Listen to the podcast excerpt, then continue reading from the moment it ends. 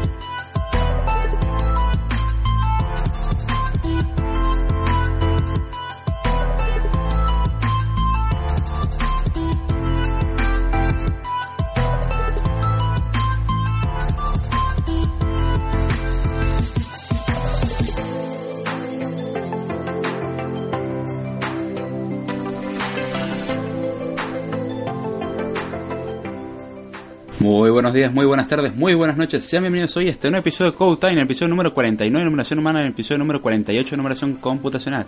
Sean bienvenidos hoy a este nuevo episodio y el último episodio que vamos a transmitir este año de lo que es Code Time, así que vamos a arrancar con este programa y como siempre digo, a continuar con lo que es el camino de la programación.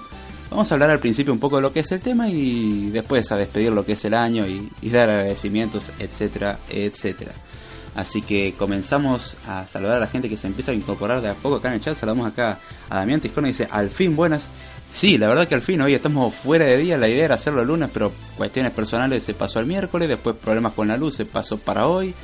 Qué bonito cómo funciona todo. Pero bueno, lo lindo es que estamos acá transmitiendo de nuevo. Seguimos transmitiendo y aún así no bajamos los brazos. Así que damos para adelante y la verdad que por lo menos espero que esté bueno y espero que lo disfruten. Porque por lo menos yo lo hago con un gusto increíble y me encanta hablar de estos temas. Y como siempre digo, estamos abiertos a sugerencias de temas que les interese. Totalmente bienvenidos. Saludamos acá a Antonio Nada, dice saludo David, feliz último podcast del año. Saludo Antonio, ¿cómo estás? Espero que estés muy bien y sí, muchas gracias. Ya el último episodio del año, por lo menos lo que es Code Time, así que vamos a darle para adelante que tenemos tema lindo. Saludamos acá a Maru, la coequiper de Movimiento I, que ya lamentablemente no es propietaria del podcast porque Delphi se llevó todo. Es increíble cómo arrasó con los porcentajes, pero eh, la coequiper y los segundos dos ojos de Gabriel, como siempre dice Gaby en movimiento, dice buenas noches, hola Maru, ¿cómo estás? Así que estando los que van a escuchar tanto el podcast en vivo como en diferido, muchísimas gracias por hacerlo. Y vamos a arrancar con lo que es el tema de hoy, no sin antes hacer una leve mención a lo que estuvimos viendo en el último episodio. Hasta ahora estábamos viendo lo que era cómo se diseñaba una aplicación gráfica de manera gráfica, no tanto de lo que es la forma en la programación. Hasta ahora hablamos que yo de conceptos más de concurrencia, conceptos internos, como que existen variables y cosas así, pero también últimamente empezamos a hablar de lo que era la interfaz gráfica de usuario y las interfaces de línea de comandos. Eran otro tipo de interfaz, pero en este caso nos estamos centrando en interfaz gráfica usuario, también conocida como GUI, es eh, por el acrónimo en inglés, Graphic User Interface. Y estuvimos viendo lo que eran distintos paradigmas, por ejemplo el paradigma WIMP, que era el paradigma de Windows, icono, menú y puntero. Em, de ventana, icono, menú y puntero, perdón. Me confundí con la sigla. Pero en sí existían otros paradigmas, por ejemplo el post-WIM, pero la idea era centrarse en el WIM para decir, bueno, si tenemos componentes de WIM, la mayoría se pueden llevar a lo que es el post-WIM.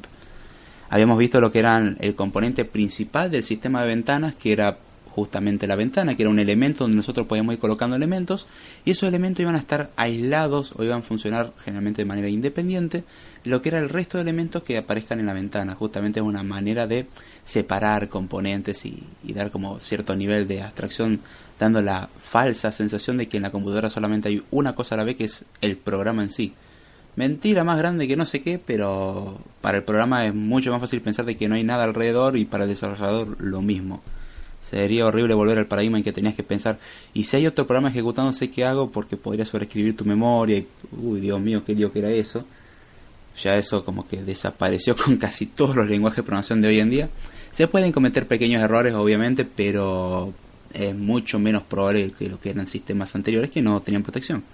Entonces la ventana era un componente, por así decirlo, de los grandes, porque era el componente más grande y vistoso y todo lo que nosotros podíamos ver en pantalla de parte de una aplicación que no fuese un icono, generalmente era parte de lo que era una ventana. Incluso cuando nosotros cargamos una aplicación que mostraba el logo de la aplicación y que estaba cargando, eso en realidad es una ventana que no tiene eh, los indicadores para el desplazamiento muchas veces, que no tiene los botones para cerrar, minimizar y maximizar, pero en sí es para lo que es el sistema o cómo está programado, es una ventana. Sin los componentes de manipulación, pero es una ventana con contenido. Después teníamos la ventana normal que tiene el contenido normal de la aplicación y dentro de la ventana podemos tener distintos elementos, a lo cual generalmente, y en esto vuelvo a aclarar, me baso en lo que es Java porque es donde tengo por ahí más experiencia en la interfaz gráfica de usuario. Hay otras formas de pensar, en este caso no hay tantas diferencias, de hecho muchas cosas son análogas, las diferencias son mínimas, pero es útil aclarar eso. De paso siempre sea el componente en Java cómo se llama y cómo se lo puede utilizar. Pero por ejemplo la ventana viene con un elemento que es el Content Paint, que es un panel, por así decirlo, donde uno va a insertando elementos y la idea es que una ventana es un elemento grande, abstracto, en el cual vamos a insertar elementos y nos brinda un componente en particular que es el Content Pane, que es el panel de contenido donde nosotros vamos a ir insertando distintas cosas, por así decir, botones, sliders y distintos elementos, incluso scrolls y todo lo que nosotros vemos que en realidad lo podemos formar con distintos componentes y es curioso el funcionamiento de lo que es ese aspecto. No nos vamos a enfocar tanto en lo que son menús e iconos, porque los iconos ya nos damos una idea de lo que son generalmente. El menú es un componente de interfaz gráfica que si llegamos a verlo hoy lo vamos a tocar, pero es un componente que muchas veces no se le da tanta importancia como a lo que es la interfaz gráfica principal. Y el puntero casi nada se concentra uno en eso porque casi siempre los componentes como los botones o distintos elementos de interfaz gráfica nos brindan una forma de saber, por ejemplo, cuando está el puntero encima, cuando se está presionando y distintos eventos en sí. Entonces, recordando lo que habíamos visto el podcast pasado de componentes aparte de la ventana, habíamos visto lo que eran más que nada cinco. El primero era un JPanel o un panel, que era básicamente un elemento donde nosotros íbamos a insertar otros elementos. La idea de un panel es separar los elementos de una ventana. Por ejemplo, podríamos tener un panel superior donde tiene las opciones, un panel central donde muestra una tabla y un panel inferior donde tenemos eh, una vista de archivos en base a un árbol y eso lo dividimos entonces en tres paneles. Es una forma de subdividir si lo queremos incluso eh, dibujar a eso, podemos ver los paneles como cómo podemos dividir la interfaz. A su vez los paneles tenían la capacidad de contener otros paneles porque pueden contener elementos y uno de los elementos son los paneles, entonces un panel puede tener otro panel y así es como podemos establecer divisiones internas. Y muchas veces para establecer como una división, sin usar el layout, que el layout es la forma de distribución de elementos, porque uno cuando pone un elemento en una ventana, por ejemplo un botón, el botón tiene un tamaño por defecto, pero por ejemplo quisiéramos que el botón sea del tamaño del ancho de la ventana. Entonces cuando nosotros programamos y no le ponemos un layout automático, lo que va a hacer esto es, bueno, yo voy a poner el botón del tamaño de la ventana actual. Ahora, en el momento que yo redimensione la ventana, no va a cambiar nada. Y nosotros cuando estamos acostumbrados para trabajar con la mayoría de los programas, cuando nosotros redimensionamos la ventana, la agrandamos o la achicamos, el contenido de la ventana se ajusta en base a lo que nosotros tenemos. Entonces, si nosotros tenemos, por ejemplo, una imagen grande y ponemos una ventana chica, bueno, nos va a mostrar scroll bars para ajustar el tema de, bueno, que se vea por lo menos que te puedas desplazar con scroll bar. Ahora lo agrandás y en realidad te va a mostrar la imagen en tamaño real y cosas así. Se tiene que redimensionar. Los botones se pueden redimensionar y eso es donde entra el layout, que es el que se encarga de establecer las políticas para el redimensionamiento y posicionamiento de elementos. Saludos acá JJ Ponce que dice un saludo muy grande y feliz Navidad. Saludos José, ¿cómo estás? Espero que estés muy bien y como siempre digo, a ponerse cómodo y a disfrutar de lo que es el podcast. Eh, cuando hablaba de lo que eran los paneles, volviendo a lo que era el tema, hablaba de que muchas veces sirve para seccionar eh, los componentes o dividirlos sin necesidad del layout, porque el layout sirve para distribuir las cosas, pero hay veces que es complicado y que en Java hay un layout que es el grid layout, que es el, por uno de los más eh, dinámicos porque uno lo puede adaptar como uno quiera prácticamente, pero tiene el defecto de que para la mayoría de los desarrolladores suena complicado y más que nada para el que está comenzando es horrible porque tiene que aprender un montón de cosas de constraints y cómo se van enlazando un montón de cosas y es increíblemente raro.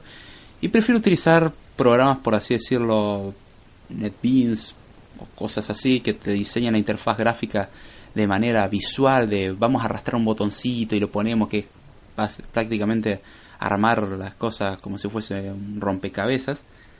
Pero eh, es como que mm, yo personalmente estoy bastante en contra de eso porque no queda bonito, está bien, es rápido, en eso sí no puedo negarlo, muy rápido. Pero no es muy adaptable, si usas NetBeans te tenés que atar a por lo menos versiones anteriores a que el código no era muy modificable, el código no es estructurado del todo. Es un asco personalmente hablando, si no les gusta es mi opinión, lo lamento. Yo probando eso, sinceramente prefiero escribirlo en forma de código y no en forma visual. Es mucho mejor, queda mucho más lindo y es mucho más adaptable. Es mucho más dinámico. Y cuando uno se acostumbra a ciertas cosas, resulta más fácil. Otro de los componentes que vimos, que es el clásico, pero antes de hablar de este nuevo componente, saludamos acá. Muy dice: eh, ¿Qué haces, papá? Yo, ¿cómo está Gaby? ¿Todo bien? Espero que estés muy bien, el propietario o copropietario de lo que es el podcast Movimiento y un podcast donde se habla de tecnología, el mundo de Android más que nada, pero de todo un poco, la verdad está, está bastante bueno. Transmite ahora después lo que es Code Time, si mal, si mal no me equivoco, confirmame Gaby si transmitía ahora y, y lamentamos el tema de que ya no seas propietario completo del podcast, Delphi se llevó todo. pero bueno, Maru y vos todavía pueden darle para adelante con lo que es el podcast. Entonces, otros de los componentes que habíamos visto eran los botones, que justamente eran como pulsadores, los cuales pueden responder a eventos como eh, se está pulsando, se dejó de pulsar, se mantiene pulsado y eventos así, tiene esa función. Suelen contener un campo de texto donde van a mostrar el texto del botón. Por ejemplo, el botón buscar va a tener un texto que generalmente va a decir buscar, como una pista para el usuario, y un pequeño icono para darnos una idea de que nos hacemos referencia. ¿Es necesario usar el icono y el texto, las dos cosas? No, podemos no usar ninguno, dejar un botón que no nos diga qué es lo que hace no es recomendable. Podemos tener un botón que solamente tenga la imagen y con eso es suficiente. Por ejemplo, una imagen de una lupa ya es suficiente para darnos cuenta que sirve para buscar. Ya todos entendemos a qué se refiere. Em, podemos dejar solamente el texto y si con eso nos basta, también sirve. son distintas distintas formas. Acá dice, movimiento dice, sí, pero tipo 12 y 45 horas más o menos. Ah, perfecto, Gaby. A esa hora vamos a estar pasando por allá, así que saliendo de Code Time esperamos un ratito y vamos para lo que es movimiento y eh, otro de los componentes que habíamos estado viendo era los J-checkbox o los checkbox como se los conoce que son básicamente casillas para tildar esta casilla además de la casilla en sí que puede estar tildada o destildada que básicamente es la representación de un valor booleano es decir un valor de verdad es, está marcado desmarcado encendido apagado 1 0 un valor binario si lo queremos ver así Viene, suele venir acompañado de lo que es un campo de texto para esclarecer, porque podríamos tener tres checkbox o tres cajitas y como qué hace cada una y si no le ponemos una descripción como que va a ser difícil utilizarlo. Pero es una forma de representar valores que van a tomar eh, dos opciones diferentes Salamos acá Jorge Romo dice buenas che hola Jorge cómo estás todo bien eh, después teníamos los que eran los J Combo Box que eran prácticamente menús desplegables si lo queríamos ver así generalmente nosotros lo vemos eso en formularios cuando complete con su mes y año de nacimiento y aparece un listado de opciones. Justamente la idea es seleccionar una opción entre un listado y, es eso, una lista desplegable. Teníamos lo que eran las listas que a diferencia de los Combo Box lo que hacen en vez de ser una lista desplegable es una lista como tal. Acá dice Jorge Romo, ¿podrías decir menos la palabra box? Es que me sacas de juego. bueno, creo que ya terminamos con los componentes con box, así que... Em, teníamos lo que son las listas, que no son desplegables, sino que son la lista como tal. Generalmente suelen contener texto más que nada, aunque pueden contener imágenes, no suele ser tan visto, pero suelen ser listas de, de texto y, cosas así, pero es otro componente más para ver información. Hay algo que es conocido como slider, que es justamente un deslizador, que es otro componente más, que en Java, por ejemplo, es JSlider, que sirve para representar lo que es un, deslizador, el cual va a representar un valor entre el 0 y el 1, que es también otra forma computacional de representar valores entre el 0% y el 100%. ¿Por qué se representa entre el 0 y el 1? Porque se representa con un número punto flotante. Por cuestiones de precisión, generalmente los números de punto flotante tienen la propiedad de que cuanto más cerca esté el número del 0, más denso es la forma de representación, es decir, podemos representar con más exactitud ciertos números. Entonces, por eso los valores del 0 al 1 y no del 1 al 100, porque no es tan preciso del 1 al 100 como del 0 al 1, tiene mucha más densidad la cantidad de números. Tiene que ver algo con la representación interna y es básicamente estudiar la norma IEEE 754 para divertirse un ratito, o el estándar para representación de números en punto flotante. Pero como que lo importante es que representa un valor entre el 0 y el 1 y lo usamos generalmente para mostrar que yo un porcentaje, queremos poner el, volumen de la música está entre el 0 y el 100%. Si lo ponemos en 0.5 es 50%. Entonces esa es la manera de representación mediante un deslizador. Acá saludamos acá César Posada, que se presente y dice, hola David, ¿cómo estás César? Espero que esté muy bien y como siempre digo, eh, a disfrutar lo que es el podcast. Acá dice Jorge Romo, último del año y yo con Mr. Scrooge, que quiere que para el fin de año en zona. Tío, eh, tenemos después otro que es el Radio Button, que es otro componente que no tiene nada que ver con una radio, sino que es muy parecido al checkbox o las cajas para tildar, nada más que cuenta con una peculiaridad. Son también como si fuesen cajas para tildar, pero con una pequeña diferencia. Las cajas para tildar podemos tener 20 cajas y elegir más de una opción. Lo que es el Radio Button es más que nada elegir una única opción, es decir, tenemos un montón de opciones las cuales hay que tildar una y no podemos tildar más de una.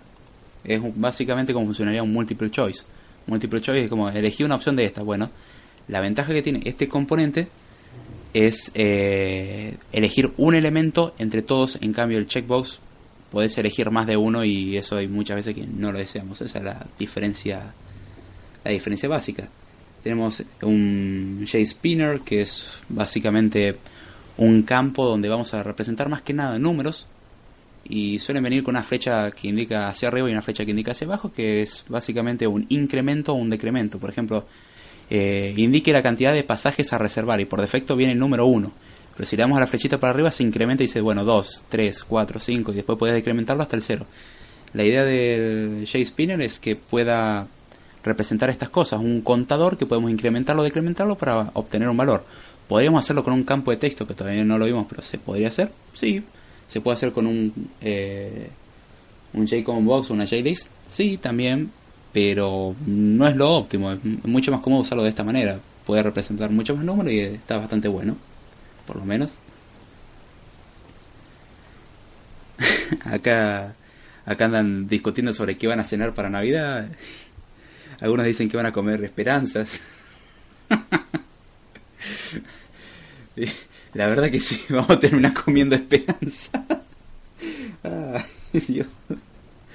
Qué triste, pero cierto. Ah, esta vida.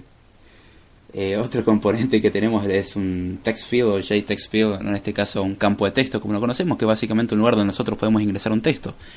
¿Y por qué muchas veces elegiríamos, por ejemplo, un JSpinner y no un JText field? El text field tiene un inconveniente. El text field todo lo que representa es un string, es decir, una cadena de texto, una cadena de caracteres. No es un número. Si vos escribís el número 5, cuando vos lo ingresas para la computadora, en realidad estás ingresando un texto que tiene el número 5, no es un número como tal. Entonces, eh, ahí donde está la cuestión. Si nosotros necesitamos leer un texto del usuario, no hay nada mejor que, por ejemplo, un text field si el texto que tiene que ingresar es algo que no podemos controlar en opciones. Por ejemplo, no tenemos una cantidad de opciones limitadas por dar así o por citar algo el correo electrónico. Un correo electrónico no podemos tener la lista de todos los correos electrónicos existentes en el mundo porque primero es una invasión de privacidad y segundo la capacidad para almacenar eso es bestial y dudo que la RAM te alcance para representar cierta cantidad de información, así que es mejor un campo de texto en el que el usuario escribe un texto y de hecho tenemos campo de texto por todos lados, incluso la barra superior de lo que es un navegador web es una barra de texto, la barra del buscador es una, es una barra de texto o un campo de texto, así que ese componente lo tenemos extremadamente familiarizado y es un componente que un desarrollador puede agarrar y decir, bueno, poner un campo de texto acá. Tenemos una alternativa a esto que es el password field o el campo para contraseñas, que a diferencia del text field o el campo de texto, cuenta con la peculiaridad de que los caracteres están ocultos. La idea es que pongamos información sensible ahí, información que no queremos que sea visible a simple vista, obviamente. De manera interna uno lo puede leer, sí, tranquilamente, no tiene problema. O sea, internamente el programa es decir, mostrarme el texto que hay, lo hace. No es que lo oculta y lea. No es que cuando vos pones algo en un campo de contraseña lo cifra y, y lo esconde. No, internamente eso es visible. Es cuestión de desarrollar, hacerlo suficientemente bien el software, cuestión de que no queden agujeros para que alguien acceda a eso. Pero bueno. Así que ese es otro de los componentes. Me traje un poco leyendo el chat, sepan disculpar, pero eso es lo interesante, leer el chat. Si no entienden a qué hago referencia, siempre explico lo mismo. Hay un chat en Spreaker, pásense por ahí, se la pasan muy lindo. Ahora andan discutiendo sobre qué van a cenar, además de esperanzas, nada y tristeza y sorpresas para Navidad, pero eso es lo lindo, que se habla del podcast una cosa, en el chat se habla de otra, se habla del podcast, se hacen preguntas, no se hacen preguntas, se hace lo que quiere. Está, está bastante bueno. Y ya como último elemento vamos a lo que es un JMenu o un menú, que es básicamente el componente base para mostrar menúes, es decir, para poder construir un menú que tiene elementos de menú, submenúes y cosas así, eso es un elemento que todavía no vamos a ver, pero lo dejo por ahí. Acá dice Jorge Romo, el otro día puse información sensible y se puso a llorar. Sí, ese es un problema bastante grave. Te recomiendo que le dones ese algoritmo o lo vendas a Google, está bastante bueno. Acabas de descubrir algo bastante poderoso, por lo menos ganate un Nobel, ¿no? Inteligencia artificial. Así que, buen descubrimiento, Jorge. Y ya con esto terminamos con lo que son componentes base para ver componentes un poco eh, más interesantes que ya vienen preconstruidos generalmente, que es por ejemplo eh, un, elemento para elegir colores, uno cuando tiene que elegir colores, por recordar un programa nostálgico, el típico Paint que venía con Windows XP, en el cual vos tenés que escoger colores, esos cuadraditos con colorcito y todo muy bien, generalmente no hay que programarlo, justamente ya viene programado es una de las opciones que podemos utilizar y decir, poneme este panel que tiene el selector de colores y dame el color que eligió. Y esa es una de las opciones que tenemos y está bastante bueno por no tener que programar eso que es una locura. Entonces, eh, ahí donde está la, la, cuestión interesante de este componente. Existen otros componentes como un panel de edición o un panel de texto en el cual básicamente tiene la posibilidad de no solamente ingresar texto, sino también ingresar imágenes y cosas así, y así es como podemos construir un editor de texto. Tenés componentes como un selector de archivos o file chooser, que es justamente esa ventana de cuando nosotros le damos al botón de explorar, que se abre una ventana y dice selecciona un archivo, selecciona una carpeta, es un file chooser y eso no lo desarrolla alguien, o, ah, sí, podrías hacerlo, ¿no? Pero la idea utilizar el componente que ya está y decir, bueno, llama al file chooser, decime el, archivo que seleccionó el usuario y listo. Son dos líneas. Con suerte lo haces en el peor de los casos 10 o 20 líneas y, ya está. El tener que implementarlo todo, bueno, después de la línea 5000 contame cómo te cansaste para que quede bonito, pero pero bueno. Acá dice JJ Ponce, dice, desde hoy yo estoy tomando vino tinto y ya estoy medio atarantado. ah. Dios. Sí, eso son cuestiones de, de Navidad. Em, otro componente que existe es una, las tablas, por ejemplo, las áreas de texto donde uno puede escribir texto. Tenemos otros componentes como, como árboles. Los árboles son muy útiles para representar, por ejemplo, jerarquías. Acá dice JJ Ponce, se justifica que estoy cocinando. está bien, está bien, se te perdona. toma, toma tranquilo. Los árboles son buenos para representar jerarquía por cuestiones, por ejemplo, para representar archivos. Los archivos tienen jerarquía, por decir así. Algo que está dentro de una carpeta o de un directorio eh, es de mayor jerarquía de que su contenido y su contenido a su vez si es una carpeta es de mayor jerarquía que el contenido de lo que tiene adentro y así sucesivamente entonces una buena forma son árboles que son esas típicas cositas que tienen flechitas para desplegar y que a su vez tienen flechitas para desplegar y cosas así tenemos los JLabels que son etiquetas para mostrar un texto un texto así puro y duro que no es modificable sino que es un texto de información por ejemplo ingrese aquí su nombre es un texto es un label tenemos las barras de progreso que es el progress bar que básicamente eso, una barra de progreso en la cual nosotros le decimos eh, qué tanto está avanzada la barra. La barra no avanza sola, simplemente el desarrollador tiene que decir, bueno, hace avanzar la barra. Si cargamos algo, bueno, ahora hacer avanzar 10% más.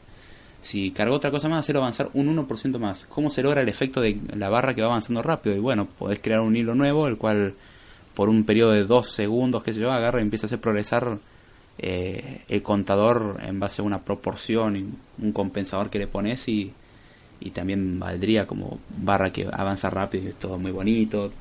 Otro componente interesante son los separadores. A ver, acá dice movimiento dice David, ¿qué consejo das a alguien que quiere programar? ¿Cuáles son las eh, betas de la madera que pueden llevar a un buen puerto iniciarte en dicho estudio? Ah, me parece muy interesante la pregunta. Dame un momentito que termino con esto, que ya, ya estamos prácticamente terminando con lo que es los componentes y, y le respondo con todo gusto. Eh, otro componente que tenemos es un tooltip, también conocido como el elemento, eso que aparece cuando le pones la flechita encima. Algo que es una descripción para saber qué es lo que hace un elemento, es un tooltip, se lo conoce. Tenemos las applets que son básicamente parecido a las ventanas, nada más que las applets sirven para mostrar información eh, en lo que es una página web. Las applets son aplicaciones que corren en, una, en un sitio web, o por lo menos están pensados para eso. Los serplets son aplicaciones que están pensadas para correr en servidores y las aplicaciones normales como, las conocemos son para correr en entornos de escritorio con algún sistema. Tenemos lo que son las ventanas de diálogo, que a diferencia de las ventanas normales, los de diálogo suelen ser más pequeñas, mostrar una pequeña información, solicitar una pequeña información y no hacer nada más. Y las ventanas grandes que son para mostrar toda la información en donde podemos insertar elementos. Tenemos lo que son los scroll pane, también conocido como el típico scroll, para mostrar información que es demasiado grande en un componente pequeño. Justamente usamos la barra de desplazamiento. Los split panes, que son básicamente elementos que permiten dividir un panel a la mitad. Esos elementos típicos que uno pone la flecha en el separador y permite ajustar decir, bueno, el componente de abajo quiero hacerlo más grande y achicar el de arriba. Eso es un split pane, que es básicamente un panel lo dividís a la mitad, de un lado tenés un algo, del otro lado tenés otra cosa y podés mover el tamaño o redimensionar el tamaño de uno a costa del tamaño del otro. Tenemos el Tab Pane, que es básicamente una barra de pestañas, justamente, y cada pestaña tiene su propia vista o su propio panel a mostrar. Y una toolbar, que son barra de herramientas donde podemos insertar botones y, cosas así. Medio como que lo veo rápido porque son componentes simples y la idea es llevarse el concepto rápido, no, no profundizar mucho en lo que es el tema. Eh, ya eso depende también de cada lenguaje cómo lo implemente, pero la idea es conocer qué componentes existen. Y vamos a responder a la pregunta de Gaby que me sonó muy interesante. Da para tema de script time, pero ah, ya fue lo respondemos acá porque es una pregunta que hicieron en chat, está bueno. Me gustó la, la, iniciativa por lo menos. Acá, ¿qué consejo, repito la pregunta, dice David, ¿qué consejo le das a alguien que quiere programar? ¿Cuáles son las betas de la madera que te pueden llevar a un buen puerto e iniciarte en dicho estudio? Bien, ¿Qué consejo doy? Primero, te tiene que gustar. Te tiene que gustar resolver problemas, te tiene que gustar romperte la cabeza a veces. No siempre, de hecho muchas veces es algo gratificante. Uno diría, ¿y qué tiene gratificante escribir todo eso que tiene fórmulas y cosas raras? Digo y soy sincero, lo mismo, tocar un instrumento musical también que tiene gratificante el tocar durante ocho horas seguidas para practicar y la verdad que para el que le guste el instrumento lo disfruta esas ocho horas, cosa que para el que está escuchando a la persona que está practicando lo quiere matar de lo insoportable del sonido. Se llama acá Fernando que dice feliz Navidad. Hola Fer, ¿cómo estás? Espero que esté muy bien.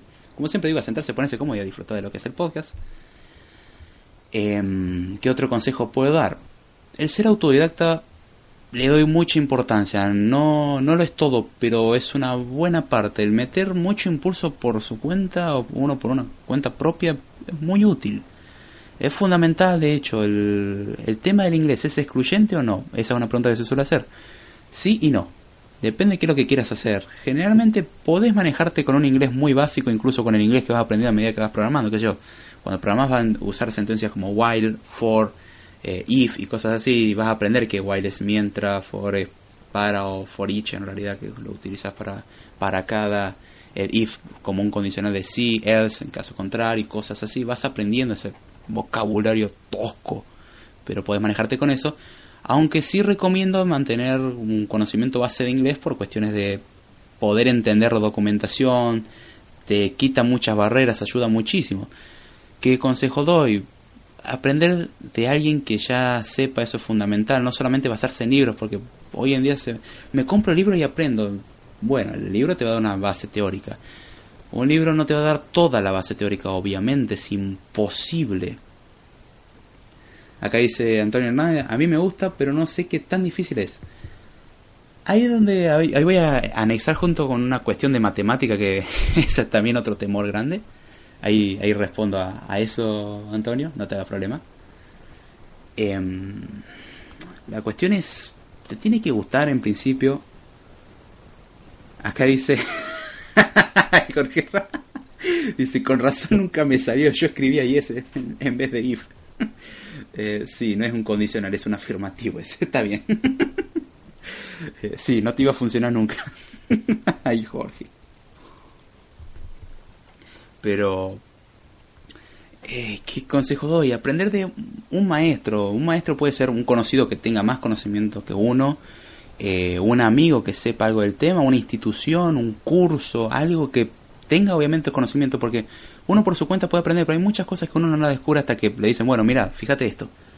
Y hasta que no te dijeron, mira que existe esto, no te enteras de siquiera su existencia y su utilidad. Y muchas veces te puede estar rompiendo la cabeza de, por dar un ejemplo, en JavaScript, voy a programar todo y voy a hacerlo todo. Y un día te cuentan de que existen un montón de frameworks y librerías y decís, ay, no tendría que haber implementado todo. Como que me hubiese ahorrado días de trabajo, está bastante interesante y bueno. Y eso son cosas que son interesantes y curiosas y que ayudan mucho. O sea, no sé, yo, pienso que pasar de 5 días a 5 minutos de trabajo es como muy bonito y la idea es justamente eh, ser lo más conciso, no vago, pero sí lo más simple posible. De hecho, hay una frase que vamos a tratarla en un próximo podcast que da todo un tema de conversación que es Keep it simple, stupid o KISS, que es básicamente decir manténlo simple, estúpido, que una forma de decirte que eh, lo puedes aplicar en muchos campos de la vida y tenés que tener mucho cuidado porque también si te pasás de rosca el cómo lo aplicás te va a salir muy mal la movida. Eh, pero lo interesante de la filosofía, por decirlo así, o de esta manera de pensar es hacer las cosas lo más simple que uno pueda. No complicarlo. Por ejemplo, uno está haciendo una calculadora. No pienses en todas las futuras funciones que le vas a poner. Hacer la calculadora base. Después pensá en qué es lo que le vas a agregar, porque si vas a estar pensando en qué es lo que le vaya agregando todo el tiempo, le vaya agregando componentes y tu calculadora nunca va a estar terminada. Y algo que tendría que haber estado en un día de trabajo, en el peor de los casos, bueno, seis meses después todavía no está terminado y no va a estar terminado nunca porque te frustraste, lo dejaste y te fuiste. Una tolerancia a la frustración es algo fundamental. Eso lo aviso, si sos de enojarte y de pegarle a las cosas, no, no vaya a la programación, nos va a pasar muy mal. Vas a sufrir mucho, mucha frustración, no, no es algo bonito tanto por el usuario que le gusta hacer cosas que no debe, por ejemplo, ingresa un número del 1 al 10 y pone el menos 3 porque sí, o el 15. Eso, esa es la cuestión. Te tiene que gustar más que nada, es probar, practicar, darse la cabeza contra la pared porque vas a fallar y vas a fallar, lo garantizo, y te vas a romper la cabeza y vas a estar sentado, que eso cuando ves lenguaje de pronunciación por decir C es muy probable que en un momento cuando estés trabajando con punteros vaya a estar sentado como 5 a 6 horas viendo en dónde está el bendito problema, por no utilizar otra palabra porque el podcast no es tan explícito. ¿De dónde está el bendito problema? Ah, me olvidé de poner un ampersand, no estaba sacando la dirección de memoria, estaba sacando el elemento. Conste que las direcciones de memoria también son números enteros. Por un bendito símbolo, Estuviste seis horas mirando fijamente el código como un desgraciado tratando de descubrir en dónde estaba la falla. Si no sos capaz de soportar esas seis horas, bueno, no es tu camino.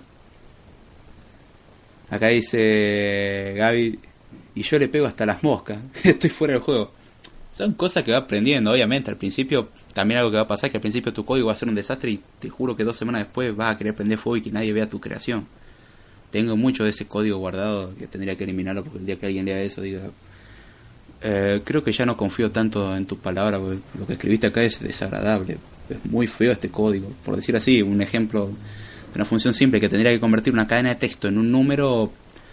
Normalmente toma cuatro líneas. Hoy en día la puedo hacer en cuatro líneas y si soy exagerado la puedo hacer en una línea escribiendo todo separado por puntos y coma y todo muy bonito.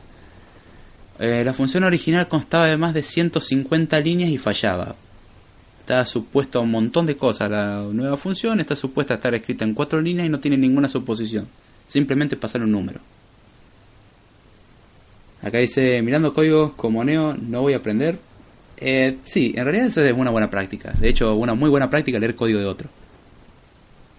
El leer, una, leer, leer código de otro es una excelente práctica. Yo aprendí muchísimo Trabajar en equipo es algo que recomiendo. Lo que recomiendo en principio para empezar es como tener un buen material de estudio. Si tenés algún tutor o alguien que te pueda enseñar, perfecto. Los libros no lo son todos, los tutoriales de internet no lo son todos. Ser curioso. Guarda hasta dónde llega su curiosidad, depende de lo que estemos hablando. En este caso, ser curioso ayuda muchísimo. El decir, ay, ¿qué pasa si hago esto? Le voy a cambiar esto por un menos 5. Primero pensarlo, a ver qué es lo que tendría que hacer. Si no llegamos a poder estimar de qué es lo que tendría que hacer, bueno, probemos. En el peor de los casos traten de hacer una computadora que no sea en la que trabajan todos los días porque van a quemar todo. Muy raro que lo logren, pero si lo logran, por favor, manden una foto, quiero ver eso. Acá dice Damián Tiscornia, seis horas viendo el código, si no anda, le grito y le pego con un martillo. Eh, me tenté, me tenté mucho en hacer y hacerle más a la computadora, te digo. Pero vale la pena. Después cuando descubrís la razón de, ay, me olvidé un punto y coma, ah, el típico chiste del punto y coma que falta. Y es, para decir, ¿esta porquería de punto y coma me hizo perder 5 horas de mi vida? Sí. Acá dice Jorge Ramos, perfecto, siempre quise ser to choose one. Eh, pero en sí esas son las iniciativas, el ser autodidacta, el impulsarse uno mismo, el tener un buen material de estudio, el, tener una persona que lo ayude es fundamental, el, estudiarlo solo es complicado, el ser curioso, son cosas simples y en lo posible aprender paciencia, de última en el proceso lo aprendes. Y en cierto tiempo aprender a relajarse también, porque cuando no sale algo es como que, bueno, salí un rato, despejate, toma aire, cinco minutos, volvé y te juro que vas a tener la solución. Acá dice, es necesario el conocimiento de Java para metérselo en Android. Sí y no. Eh, hay formas de hacer código y aplicaciones, hay conversores de lenguaje que no lo recomiendo, pero existen. Hay formas de programar sin necesidad de conocer el código en sí, sino hacerlo de manera visual, que muchos argumentan que es el futuro. Yo creo que todavía falta para eso. La programación tiene muchos conceptos que está bien. Hoy en día vivimos en la fase de la abstracción y que todo sea abstracto, bonito y simple, pero hay una cuestión hay muchas cosas que yo, los diseñadores del sistema operativo no van a poder jamás trabajar de manera visual y bonita. Un diseñador de sistema operativo va a tener que trabajar a bajo nivel y tocando hardware que, es algo que da asco para la mayoría. El desarrollador estándar de aplicaciones, no, yo pongo una, yo acá pongo un botoncito, que el botoncito cuando lo hago esto es simple. Y eso sí se puede hacer y sin necesidad de código de código Java. Acá dice movimiento X, la curiosidad es fundamental, de verdad. Yo en Android soy eh, inquieto, voy a omitir la primera palabra, y lo admito. Eso está bueno. Eso está bueno. De hecho, es divertido. Yo muchos dirían, qué diversión que tenés vos a leer código. Hubieron veces que está bien, obviamente, pues me das a elegir entre pasármela 10 días seguidos leyendo código irme un rato a despejar y claramente voy a elegir, me voy a ir un rato a despejar, no mi vida no es programar ni nada de eso, me gusta, me gusta mucho, lo disfruto personalmente. Pero aún así que, de vez en cuando también me pasa que estoy leyendo algo, ah, mira qué interesante, aprendí, existe esta nueva librería, mira, puedo hacer estas cosas y, y, aprender y expandir el conocimiento uno y ver qué es lo que hace otro usuario, ver lo que hace otro desarrollador, es decir, no me gusta cómo está desarrollando esto o ver, ah, mira, no se me había ocurrido esta solución. Son, son cosas así que yo el otro día tuve, como entrega de un trabajo práctico, tuve que entregar un pequeño servidor distribuido de archivo abstracto, obviamente, pero va a estar, anda, de hecho, próximamente está la versión original, pero prefiero subir una versión un poco modificada. Va a estar publicada probablemente en unas semanas. El código en Erlang, al que sepa Erlang, diviértase leyendo eso. Mi conocimiento de Erlang no es el mejor, de hecho, hay muchas cosas que estoy aprendiendo sobre la marcha, pero al que se interese por cómo hacer un servidor simple de archivos muy abstracto, y entender por lo menos cómo hacer algunas cosas, eh, va a estar publicado en un repositorio. Y algo que teníamos como inconveniente era que por alguna razón, va, no por alguna razón, existía una probabilidad que era extremadamente nula, no era nula, pero bajísima, de que dos usuarios puedan crear un archivo con el mismo nombre.